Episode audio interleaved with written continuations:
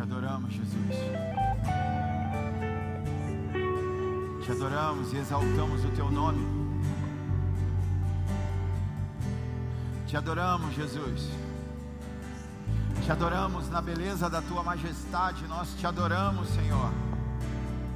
E declaramos nessa hora, Espírito Santo, o Senhor é bem-vindo neste lugar. Espírito Santo, o Senhor é desejado nessa casa, em nossas vidas.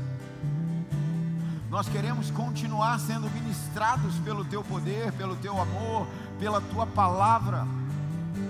Que a Tua palavra venha sobre nós nessa hora, separando a alma do Espírito, fazendo com que nós possamos praticar a Tua palavra. Nós desejamos praticar a Tua palavra, Senhor.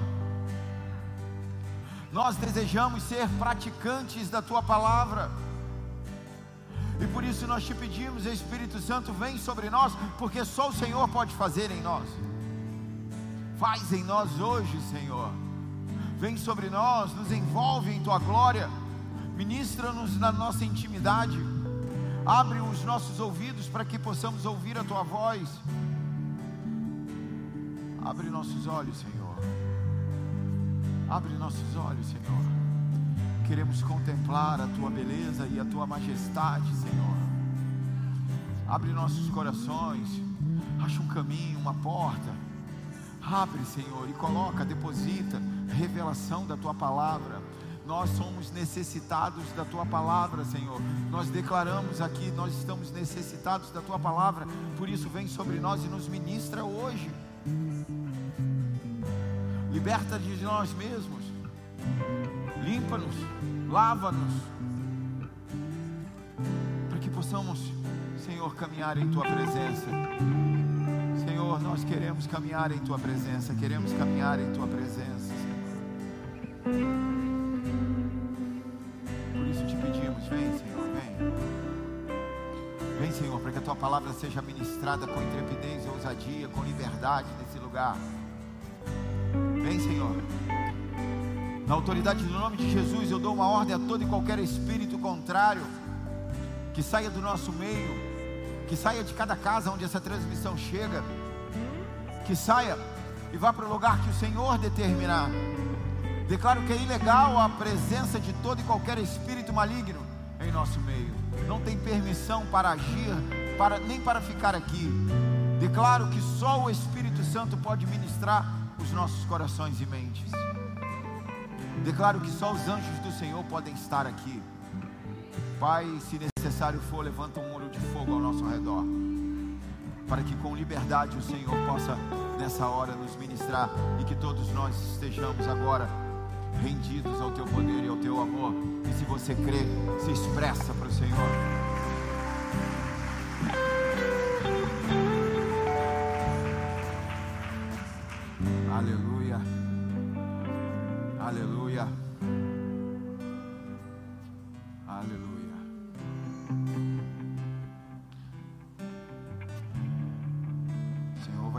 Sustentar, amém? O título da mensagem de hoje é Passar pela cruz. Passar pela cruz. Precisamos passar pela cruz. Precisamos passar pela cruz para podermos desfrutar da obra da cruz. E você precisa entender o entender o que é passar pela cruz. Hoje é culto de ceia. Por isso deixa o Senhor te ministrar, deixa ele continuar falando contigo. Abra sua Bíblia no livro de Romanos, capítulo 6. Romanos capítulo 6.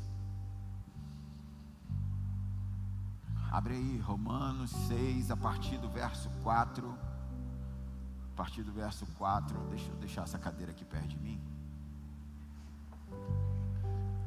que de vez em quando balança assim, ó. parece que eu estou num barco. Misericórdia, Senhor.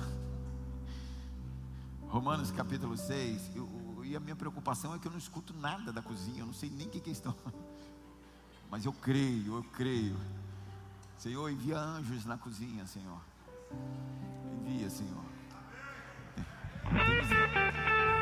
Tem misericórdia dos teus filhos, Senhor.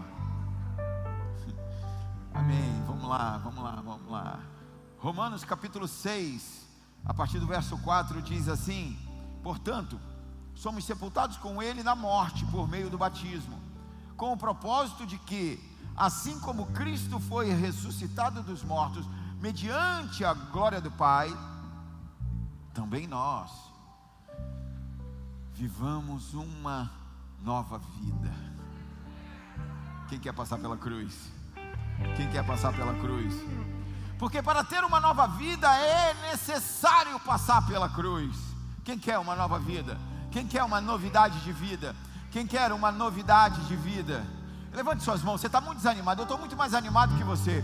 Levante suas mãos, deixa eu profetizar. Eu declaro e profetizo na autoridade do nome de Jesus e no poder do Espírito Santo que nessa hora o seu entendimento vai ser aberto, o seu coração vai ser aberto e a revelação da novidade de vida que o Senhor tem para você vai repousar sobre você. Por isso, se você crê, se expressa para o Senhor. Adore a Ele com seu grito de júbilo. Deus tem novidade de vida para você. Aleluia. Sabe, eu, eu, eu, convivo com muita gente e eu vejo muita gente lutando, lutando para melhorar de vida. Não, não se mexe muito na cadeira, não. Mas eu, vejo, eu conheço um monte de gente lutando para melhorar de vida, lutando, uma luta, uma luta natural, uma luta carnal, querendo lutando. Mas eu creio que se você está aqui hoje, se você tá, tá, está sendo ministrado por essa mensagem, você já está entrando numa novidade de vida. Ei, Deus está querendo melhorar a tua vida. Deus está querendo não só dar uma reforma, Deus está querendo te dar uma nova vida. Deus quer te entregar uma nova vida. Amém? O, o Espírito Santo, Ele está querendo te pegar pela mão e te levar para um lugar alto. Quem quer ir para um lugar alto? Eu estou querendo ir para lugares altos, para lugares celestiais. Eu estou querendo ser arrebatado, amém? Eu estou querendo subir muito alto com o Senhor. Quem quer subir? Quem crê? Quem crê? Quem quer subir comigo? Quem crê? Amém? Amém? Em João capítulo 20, no verso 11. João capítulo 20, no verso 11. Ele diz assim. João 20, 11 diz assim: Por outro lado, Maria continuava do lado de fora do sepulcro, chorando. Enquanto chorava, chorando, enquanto chorava, inclinou-se para olhar dentro do sepulcro e viu dois anjos vestidos de branco, sentado, onde estivera o corpo de Jesus, e uma cabeceira e outro aos pés. Ela olha para dentro do sepulcro, tem dois anjos, um sentado na cabeceira, um sentado no lugar de pôr os pés. Verso 13. Então os anjos perguntaram: Mulher, por que choras? Mulher, por que choras? E ela lhes respondeu: Porque levaram o meu Senhor porque levaram o meu Senhor e não sei aonde o colocaram. E não sei aonde o colocaram. Ah, é uma pergunta que. Por que choras? A pergunta não é onde está o corpo, a pergunta é: mulher, por que choras? Mulher, porque escolhe um mascarado aí perto de você, deve ter algum bonito, legal, gente boa que já até baixou o aplicativo. Então pergunta para ele: por que choras? Por que choras? Aí ele diz no verso 14: Assim que disse isso, olhou para trás e viu Jesus em pé, mas não reconheceu que era ele. Ela viu Jesus, mas não reconheceu que era Jesus. Meu Deus, ela vai atrás de Jesus, mas ela, ela, ela, ela olha para Jesus e não reconhece Jesus. Verso 15. E Jesus perguntou-lhe: Mulher, por que está chorando? Por que está chorando? A quem procuras? Maria, imaginando que fosse o jardineiro, rogou-lhe, pediu-lhe: Se tu o tiraste daqui, diz-me aonde o colocaste, que eu o levarei. Novamente está aqui a pergunta: Por que choras? Por que choras? O título dessa mensagem podia ser isso, né? Por que choras? É, eu não pensei nisso, mas agora eu estou pensando, mas agora também já não adianta mais. Enfim, vamos lá, não importa o título. Por que choras? Por que choras? No verso 16. Então Jesus a chamou, Maria! E ela, voltando-se, exclamou em aramaico: Rabone! Verso 17. Recomendou-lhe então Jesus: Não me segures, pois ainda não voltei para o Pai, mas, mas vai ao encontro dos meus irmãos. Diz assim: Estou ascendendo ao meu Pai e vosso Pai, para meu Deus e vosso Deus. Aleluia, aleluia. Precisamos entender, saber, ter convicção e deixar nada, nada atacar a revelação de que Jesus Cristo é suficiente. De que o sacrifício de Jesus naquela cruz é suficiente que Jesus é único e exclusivo, Senhor e Salvador, amém? Agora entenda que a cruz, a cruz, por si só, não tem poder algum. A cruz é um, era né, um instrumento de tortura. Então, uma cruz por si só, ela não diz nada, ela não fala nada, ela não serve para nada. Ela é símbolo de tortura, símbolo de violência instrumento. Nada mais que isso. Mas para nós cristãos, tem algum cristão aqui? Para nós cristãos, quando nós falamos da cruz, nós não estamos falando do objeto cruz, nós estamos falando da obra da cruz, amém? a obra da cruz. Nós estamos falando, na verdade, do sacrifício de Jesus Cristo. O sacrifício que nos comprou do império das trevas, o sacrifício que nos liberta do poder do pecado, do domínio de Satanás, é do sacrifício perfeito, do sacrifício vicário. Vicário quer dizer que era para nós o sacrifício e ele foi no nosso lugar. Quer dizer que ele pagou a tua dívida pela graça, não de graça, porque pela graça quer dizer que alguém pagou, pela graça. Então nós precisamos, e eu falo muito isso nos dias de batismo, nós precisamos nos identificar com o sacrifício de cruz e nós precisamos nos apropriar do sacrifício de cruz. Nos identificar e nos apropriar. O sacrifício é meu, é para mim. Amém? Glória a Deus. Glória a Deus.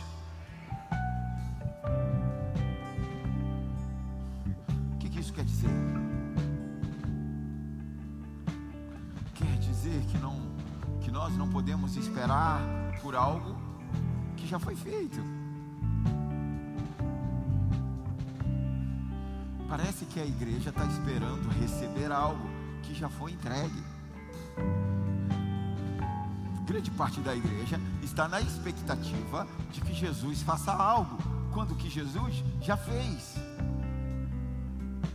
ser no espírito. Você tem que, você tem que pegar hoje. Hoje, hoje. hoje você vai ter que pegar. Meu Deus do céu, hoje você pega. Já fez, já foi. Só usar, é só usufruir. Isso é no espírito, você recebe no espírito, não é no intelecto, não é na razão, não é na sapiência, não, é no espírito, é na revelação. Se você sabe isso, isso precisa entrar no seu coração, no seu espírito, para que isso mude a sua vida, mude o seu comportamento, mude a sua forma de agir. E se você não entrou aqui sem essa revelação, você vai ser tocado nessa hora. Você vai ser tocado hoje. A cruz ela é um assunto muito amplo, impossível até de ser definido por um homem, por um pregador. Eu quero dizer mais: é impossível de ser definido pela teologia. Mas a menor fração que nós alcancemos dessa revelação é o suficiente para nos sustentar. E eu espero muito que o Espírito Santo te pegue hoje, para que seu entendimento seja iluminado, amém? Para que seu entendimento seja aberto, porque a cruz não é para entender, a cruz é para aceitar e receber. Eu aceito, eu tomo posse e eu desfruto dela. A cruz está disponível para você. É por isso que o título da mensagem é Passando pela Cruz, porque você precisa passar pela cruz, amém? Nós precisamos nos aprofundar nesse texto, porque esse texto é o reflexo da igreja. Porque a teologia, ela, ela, ela ensina muitas tipologias, várias, várias tipologias. É uma, é, existe um acordo aí entre as correntes teológicas. São várias tipologias que servem para apontar para Cristo, para mostrar a igreja, enfim, coisas que são tipologias, para ajudar a entender, a compreender o que está escrito. E em muitas passagens, não só nessa, mas em muitas passagens, quando tem uma mulher em evidência, uma mulher em evidência, ela está fazendo, ela está sendo uma tipologia da igreja. Uma tipologia da igreja. Uma mulher é uma tipologia da igreja. O problema é que algumas tipologias são modelos que nós devemos seguir, são, são, são modelos que nós devemos aprender, e outras tipologias são modelos que nós não devemos seguir, são modelos ruins. Maria aqui é uma tipologia da igreja, nesse texto, ela é uma tipologia da igreja que nós não devemos ser devemos seguir. É uma tipologia da igreja que nós não devemos ser. A Maria está chorando. A Maria está chorando. Sabe por que ela está chorando?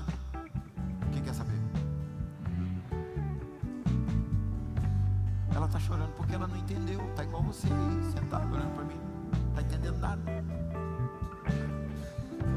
Ela está chorando porque ela não entendeu. E por isso a pergunta: por que choras? Maria está representando a igreja que anda chorando sem entender por que o que está acontecendo. A igreja que anda chorando. A igreja que não está entendendo o que Deus está fazendo, e então, porque não entende o que Deus está fazendo, está chorando.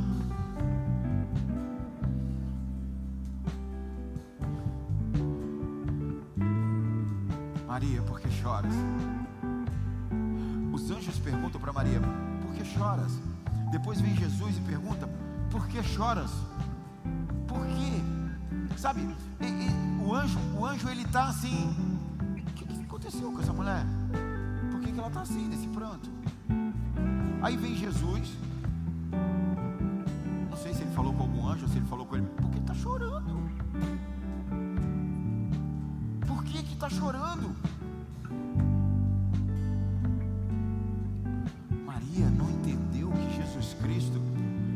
Jesus ele tinha que passar pela cruz para depois ressuscitar. Por isso que o anjo fala: procurando entre os mortos? Por que você está procurando entre os mortos? Você está chorando, por quê? Você está procurando entre os mortos, por quê? O retrato da igreja. Essa é uma boa pergunta. Essa é uma boa pergunta para a igreja hoje. Por que a igreja está chorando? Por que a igreja está procurando entre os mortos? Por que a igreja se comporta como se Jesus Cristo estivesse morto?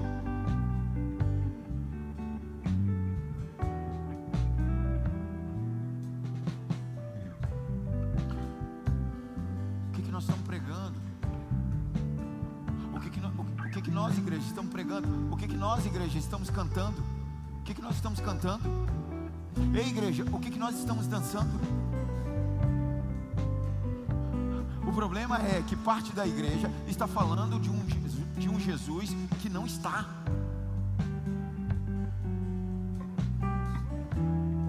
Maria não está entendendo o que está acontecendo, e a igreja também não.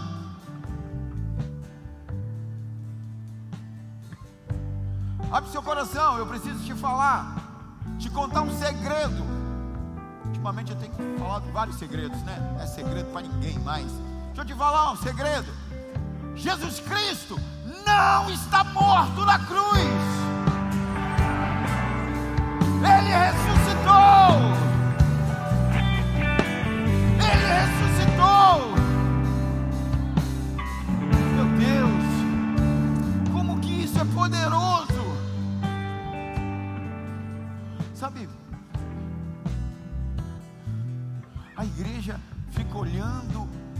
Jesus de ontem.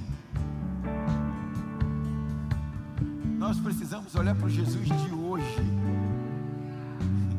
O Jesus de hoje. Maria está confundindo Jesus com um jardineiro.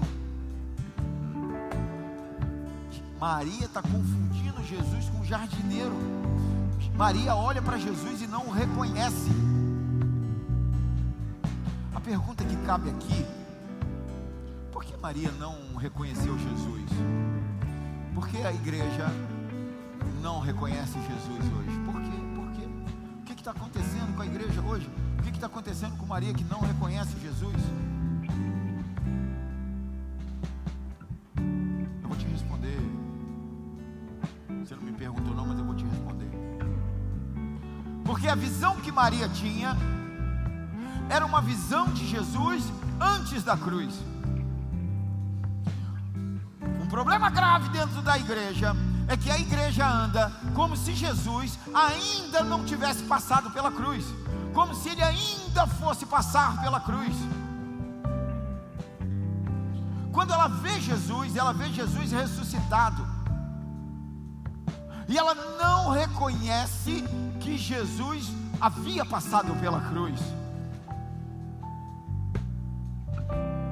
Está querendo encontrar o Jesus de antes.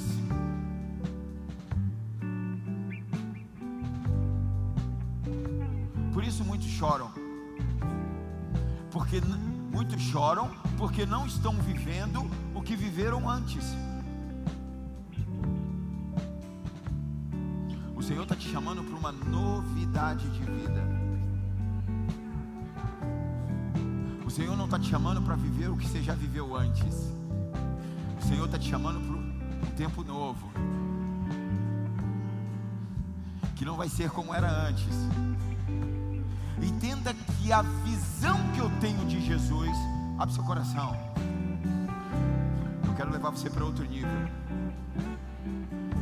A visão que eu tenho de Jesus vai determinar se eu choro ou celebro.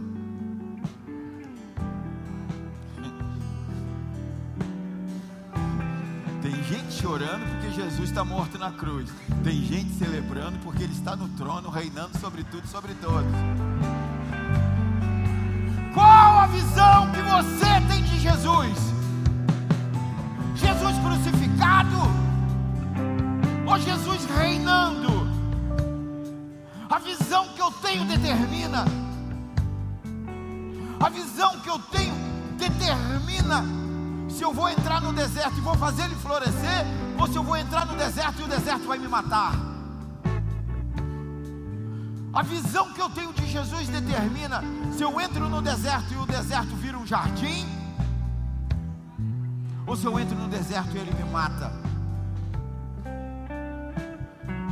Ele nos chama para ser bem-aventurado, bem-aventurado, bem-aventurado, feliz independente das circunstâncias, feliz independente das circunstâncias. Isso quer dizer, a minha felicidade não depende do que está acontecendo à minha volta, a minha felicidade depende do, da, dos meus pés firmados na rocha. Amém. Que Jesus você está vendo? Eu quero que Jesus você está vendo. Que Jesus você está vendo? Qual é o Jesus que, que é o teu Senhor? O Jesus que está indo para a cruz ou Cristo que está indo para o trono? Em quem, quem, em quem você tem depositado confiança? O Jesus homem indo para a cruz ou Cristo ou Deus? Ele ressuscitado, corpo glorificado, indo para o trono, reinar sobre tudo, sobre todos, tendo a história em sua mão. Em quem que você tem depositado a tua confiança? Precisamos atualizar a nossa visão de Jesus. Porque eu falei na semana passada, muitos ídolos na nossa mente, muitas fortalezas mentais que impedem-nos de vermos a Cristo ressuscitado, glorificado, reinando. Porque todas as vezes que uma palavra de Deus vem sobre nós, um ídolo se levanta, um ídolo se levanta para, para enfrentar, para confrontar. A história do mundo está caminhando para o seu fim, amém? A história da humanidade está caminhando para o seu fim. Só que no fim da história da humanidade, tem um reino eternamente. Há um casamento do seu rei com uma noiva. Aonde você vai estar? História da humanidade, a gente vai vendo Jesus operando ciclos, estações. Mas você nunca vai ver ele voltando atrás. Não tem voltando, é sempre para frente. A história é linear. Nós estamos seis mil anos nessa, nessa luta e está acabando, porque são sete, mas enfim, essa é outra pregação, vem vindo, que uma hora você pega. Mas é sempre em novidade, sempre em novidade. Jesus caminha desde a fundação do mundo, sempre em novidade, sempre fazendo algo novo, sendo dando algo novo, sempre estabelecendo um tempo novo. Quem aqui quer novidade de vida com Jesus? Mas o que é novo para nós? O que é novo para nós? O que é novo para nós? como nós podemos definir algo novo? Podemos definir algo novo como algo que nunca foi usado, amém? Glória a Deus. Amém? Igreja, fugiu, arrebatou? Fala comigo. Podemos definir algo novo como algo que nunca foi usado.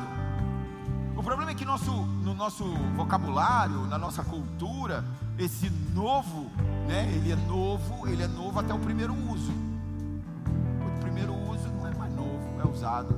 Tirou um carro zero, novo, da concessionária andou com ele para sua casa, 3 quilômetros, 4 quilômetros, 5 quilômetros, sei lá quantos quilômetros é. Né? 10, quilômetros, você andou, não é mais novo. Por isso que tem a classe semi-novo. Acharam o um nome bonitinho para botar no usado, porque é usado, não é mais novo. Esse é o nosso conceito de novo. É um novo por um tempo, um novo temporal, um ciclo, um novo. Isso é muito complicado para a nossa mente. Porque ainda que esse algo novo tenha sido pouco usado, não é mais novo. Mas no reino de Deus não é assim. Quem quer saber como é que é no reino de Deus? No reino de Deus, algo novo é algo desconhecido. Então entenda, o novo de Deus é uma novidade. Então isso quer dizer, se eu vivo em novidade de vida, o meu dia hoje não pode ser igual ao meu dia de ontem. Se eu vivo em novidade de vida, o nosso culto hoje não pode ser igual o do domingo passado. E o de quarta-feira vai ser melhor. Porque é sempre em novidade. O novo, o novo no reino também pode-se dizer que é incorruptível. Porque essa é assim no reino incorruptível. Essa é a natureza.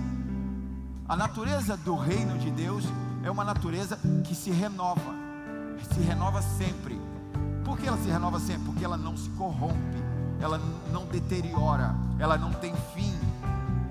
Então está constantemente novo, constantemente novo. A exemplo do povo que saiu do Egito e entrou no deserto, as roupas eram constantemente novas, as sandálias constantemente novas. Isso ali é uma faísca do reino de Deus. O novo, constantemente novo, para sempre será novo, eternamente será novo, continuará sempre novo, nunca ficará velho. É desse novo que Deus está te chamando, é esse novo que Ele quer te dar. esse dia que Ele quer te dar, um dia novo, todos os dias novos, amém? Novo, de novo. O que, que é um dia novo aqui? O que, que é uma vida nova com Deus? Que, que é novidade de vida? Se você quer novidade de vida, se expressa para o Senhor.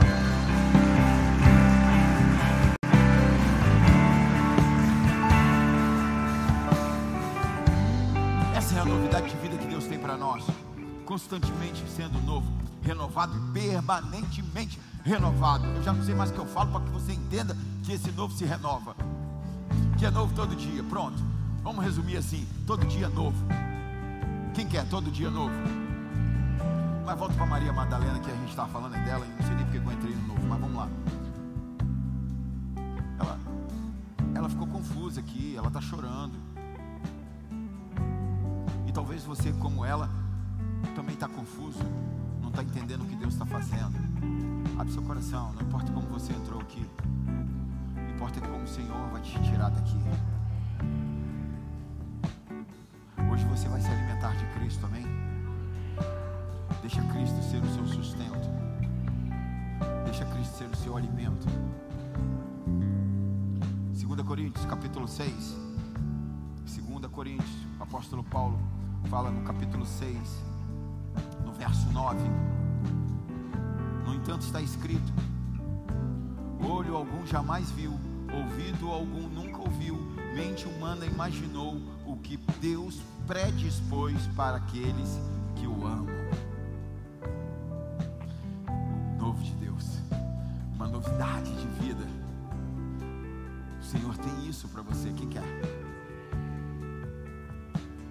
Quem quer? O que o olho nenhum viu, o que o ouvido nenhum ouviu, o que o coração não imaginou. Quem quer? Por que você não está vivendo?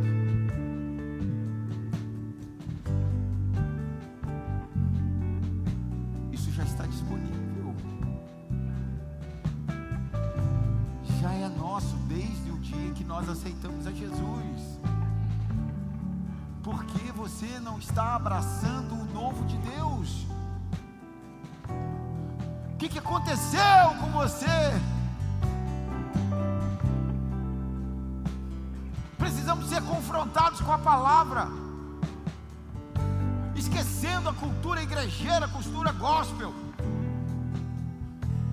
sairmos do conforto, da apatia, sair do que estamos acostumados, do que não é familiar. A verdade é que nós não estamos querendo uma novidade, ou a maioria não está querendo uma novidade, a, a maioria não está querendo que a configuração seja mudada, a maioria está confortável na sua teologia, na, na, nas suas falas, está confortável na sua religião, na prática de cumprir um ritual, de frequentar uma programação. Esse é um grande problema. Queremos o previsível. Eu sei como é que vai ser, eu sei como é que vai acontecer. Queremos o palpável. O que nós temos o controle. Eu falei aqui, nós vamos para o jejum e não tem nada preparado para o jejum, não sei como é que vai ser.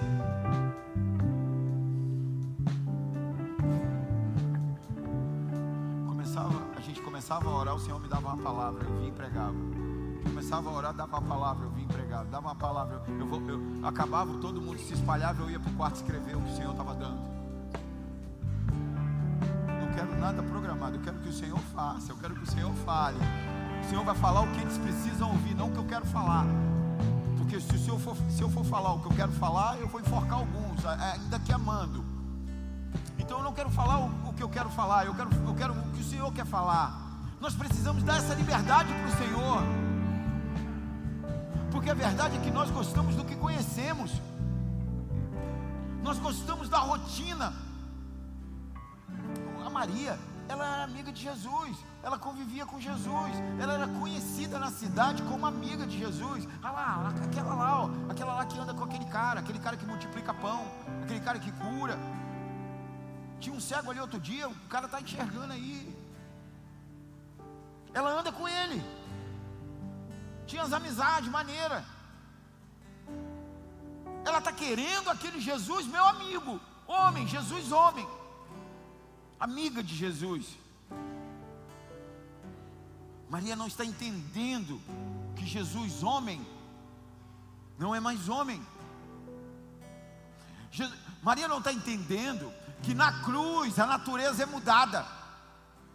Que na cruz a natureza é mudada. Entramos no novo, entramos no incorruptível, entramos no desconhecido. Maria não está muito afim disso. Aqui a gente está vendo a religião tendo um embate com o relacionamento. Porque até então era uma religião, fariseu, mas agora após a cruz, após a cruz é relacionamento. É, o que é religião? É um sistema, um sistema bem programado, ajustado, métodos, ritos, programas, rotinas, previsível, controlado, controlável. Isso tudo é religião. Mas aí depois você lê em casa, lá em Lucas, ou eu leio aqui também, não estou mais com pressa mais não. Lucas capítulo 4, no verso 18, Jesus está na sinagoga. Aqui é um bom exemplo do que a religião faz e que Jesus confronta. Jesus diz no verso 18: O Espírito do Senhor está sobre mim. Eu vou, eu vou tentar de novo, porque está tá, tá para o Brasil inteiro, até está para o mundo, né? Então não pode passar vergonha. Vamos tentar de novo. O Espírito do Senhor está sobre mim. Amém. Glória a Deus. Obrigado, Senhor, por essa igreja pentecostal. O Espírito do Senhor está sobre mim, porque Ele me ungiu para pregar o Evangelho aos pobres. Ele me enviou a proclamar a libertação aos prisionados e a recuperação de vista aos cegos, para restituir a liberdade aos oprimidos. Nessa hora aqui, a religião enlouquece. A religião aqui enlouquece, a religião fica doida. Eles ficam querendo tirar as calças pela cabeça agora. Eles ficam sem saber o que fazer. Porque Jesus entra no lugar, Jesus entra no templo e ele está dizendo assim: ei, presta atenção, todos os problemas que a religião engabelava, que ela fingia que tratava, eu estou aqui para resolver. Eu fui enviado justamente para isso. Nós vamos entrar no tempo cumprido. Nós, nós vamos agora passar pela cruz. Ei, Vou falar de outra forma para ver se a igreja entende. Tudo que era promessa, agora é realidade. Tudo que o Senhor vinha prometendo, liberando promessas na Sua palavra, Ele está dizendo: agora a partir de mim é verdade. Jesus está dizendo assim: ó, ei, presta atenção, nada vai ser como antes. Ah, você precisa pegar isso. Ei, Jesus está dizendo para você: nada será como antes. Precisamos entrar nesse tempo, porque as promessas são para hoje, amém? Ei, as, Jesus está dizendo: olha, tudo que o Senhor prometeu se cumpre hoje em mim. Eu vou liberar para todo mundo. Nada vai ser como antes. Jesus está dizendo: ei, vamos ter que atualizar essa religião vamos ter que quebrar com esses ritos, vamos ter que acabar com, com essa programação. Ei, está na hora de viver em novidade de vida. O que, que a religião faz? Quer matar Jesus. Por quê? Porque a religião não quer mudança. Está conformado no clubinho, está ali, tá legal ali, não quero mudança. Vamos continuar fazendo o que a gente sempre fez. A gente já está estabelecidos assim. Ei, esse é o nosso negócio. O Senhor está quebrando esses negócios. Ali ele vai para a cruz. E na ressurreição, abre seu coração. Você precisa entender. Na ressurreição, ele disponibiliza novidade de vida. Sabe o que isso quer dizer? A religião não faz mais sentido.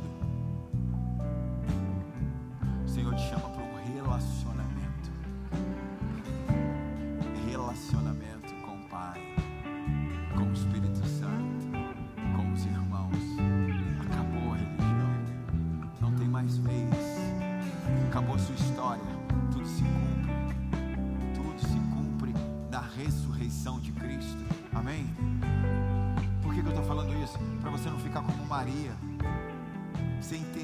acontecendo.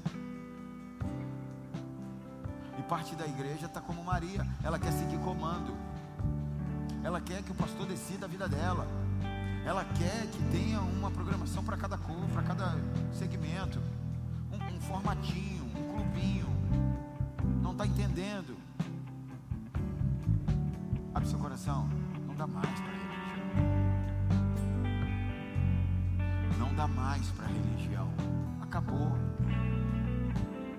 Quando Jesus ressuscita na cruz, acabou a religião. Agora você vai desenvolver um relacionamento. Os líderes, os pastores, eles estão ungidos e capacitados para te ajudar, não a resolver tua vida, mas a você estabelecer relacionamento. Porque você tem que ser, você tem que andar, e eu venho falando isso há muito tempo, você tem que andar ouvindo a voz do Senhor. Ou ouvir e continuar ouvindo eu usei o exemplo do Abraão. Abraão ouve o Senhor falando: sacrifica o filho, leva o filho, o filho que tu tanto amas. Se Abraão não continua ouvindo, tinha enfiado a faca no menino, tinha dado 380 facadas no peito do garoto.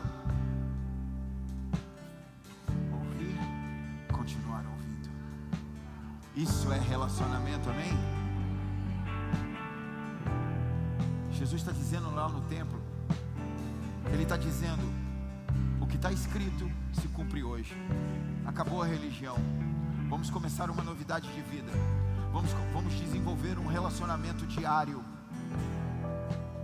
Sabe, Jesus está indo para Jericó em outra passagem, no, verso, no capítulo 18 de Lucas. Ele está indo para Jericó e ele encontra um cego. E ele faz uma pergunta que muita gente brinca sem entender o que está acontecendo. E, e ele pergunta para o cego, né? Queres ser curado?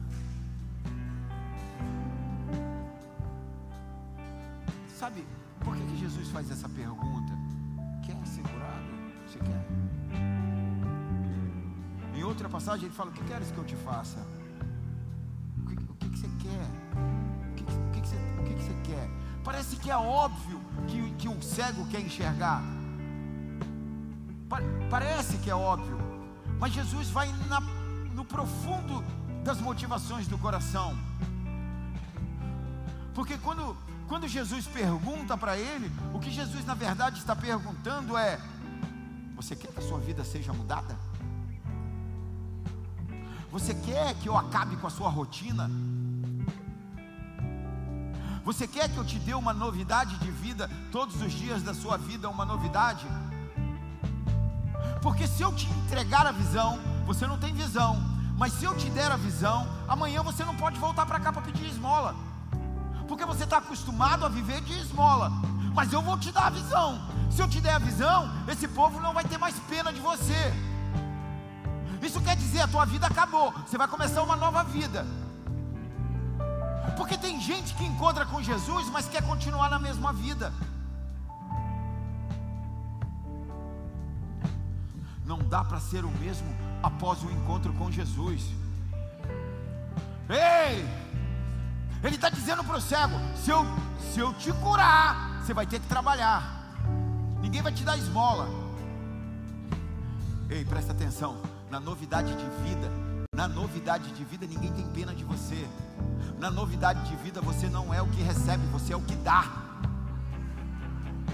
Na novidade de vida, você é o compartilhador, você é o distribuidor.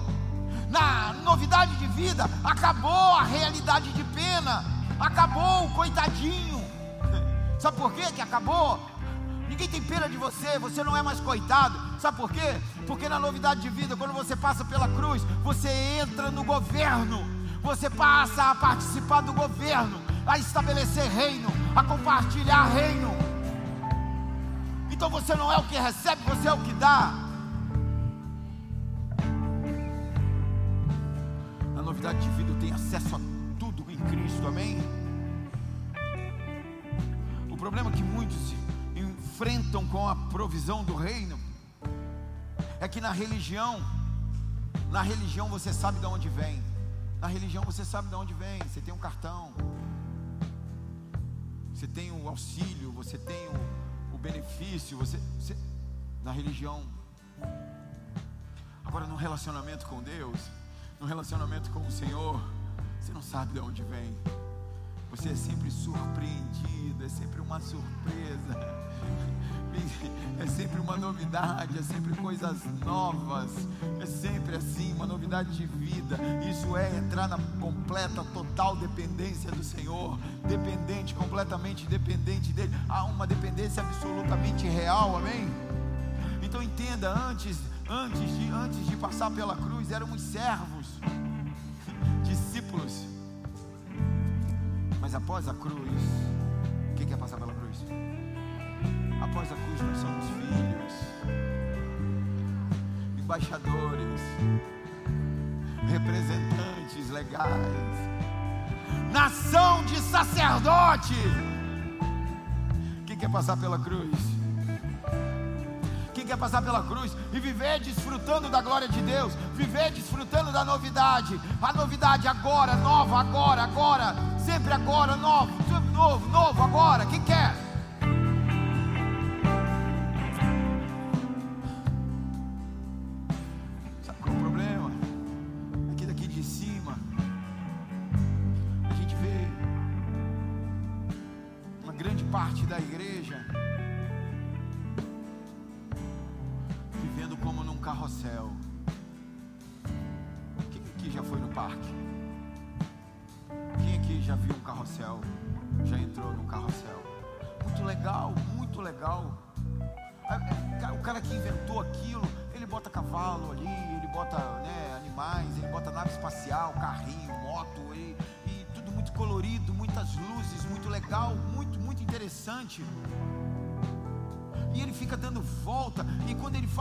volta, vai cantando música.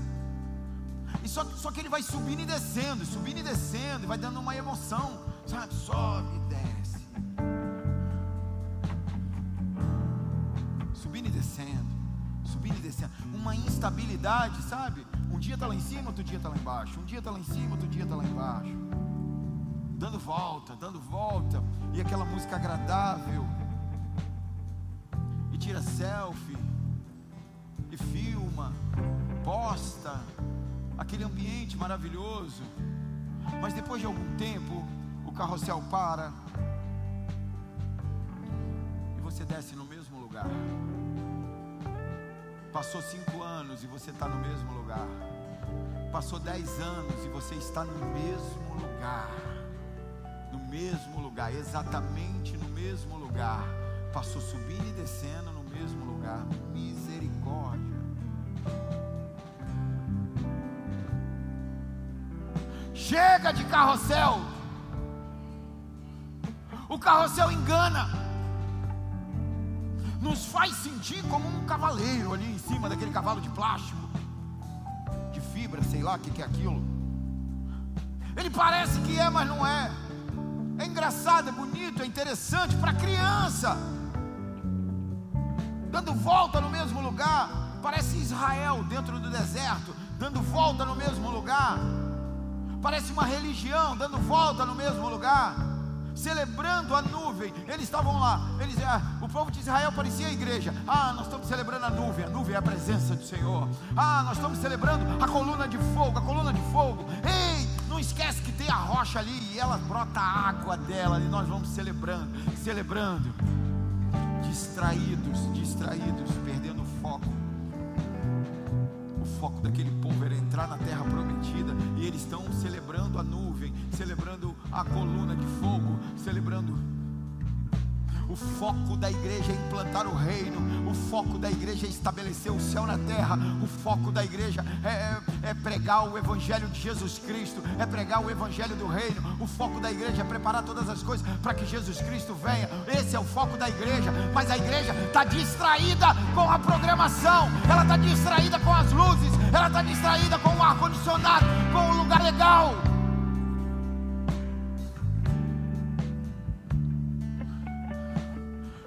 Lugar para a igreja estar é depois da cruz. Precisamos passar pela cruz. A pergunta que cabe aqui é: como eu passo pela cruz? Me pergunta aí, pastor, como é que eu passo pela cruz? Muito desanimado, desorganizado, eu não vou responder assim não. Vamos lá de novo, vou tentar de novo, hein? edita aí o vídeo, vamos lá. Pastor, como que eu passo pela cruz? Tá vendo? Vocês sabem fazer. Fica dando trabalho para editar o vídeo depois. Como que passa pela cruz? Eu não sei se eu estou tremendo do espírito aqui fora. Oh Jesus, tem misericórdia. Estou acabando, estou acabando. Como que eu passo pela cruz? Estou até me perdendo aqui. Como que eu passo pela cruz? Eu passo pela cruz morrendo. Quem quer crescer aqui hoje? Quem quer crescer? Chega de carrossel. Precisamos caminhar para o propósito. Precisamos encarar a cruz, passar por ela. Cadê a igreja? Quem quer a igreja? Chega de como Maria fica chorando na sepultura de Jesus.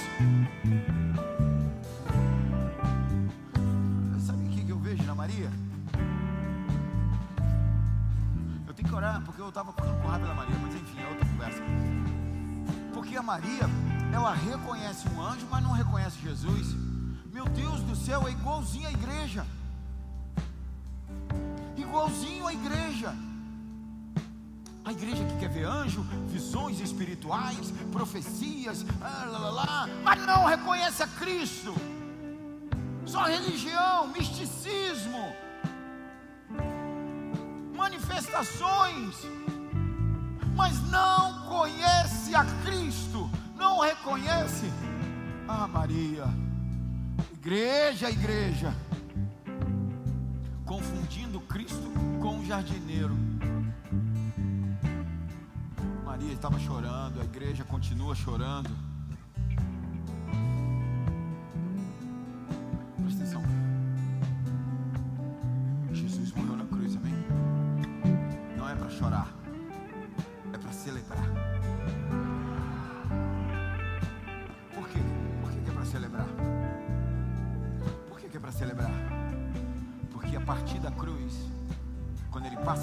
Ele se torna Cristo. Quando ele se torna Cristo, ele libera o Consolador, o Espírito Santo, para vir morar em nós. Está aí dentro de você. Agora, agora ele está em nós, nós estamos nele. Quando ele passa pela cruz, quando ele passa pela cruz, deixo de ser o Fernando para fazer parte do corpo de Cristo. Tem mais alguém aqui que quer fazer parte do corpo de Cristo? Não é para chorar, é para celebrar. Mas a Maria, eu estou com vontade de bater na Maria. A Maria, ela, no verso 16, no verso 16, ela, então, então Jesus a chamou. Aí Jesus chama ela, né? E chama no original, no, no, no aramaico, Mariã, Mariã. E ela responde, Rabone. Tapa na cara é pouco. Errou novamente. Misericórdia. Não é o jardineiro? E não é Rabone, não é o mestre. É Cristo. Sabe, em outro lugar, eles tratam o menino Jesus como uma divindade. Em outro lugar, tratam o Jesus crucificado como uma divindade. Presta atenção, abre seu coração, quebra essa religião dentro de você.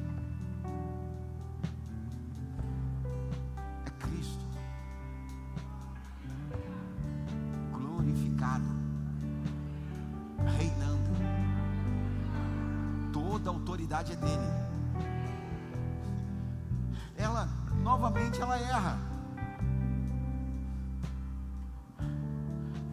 Está passando o tempo. Nós precisamos ter a revelação de Cristo no trono. De Cristo hoje. Porque o Cristo, o Jesus de antes,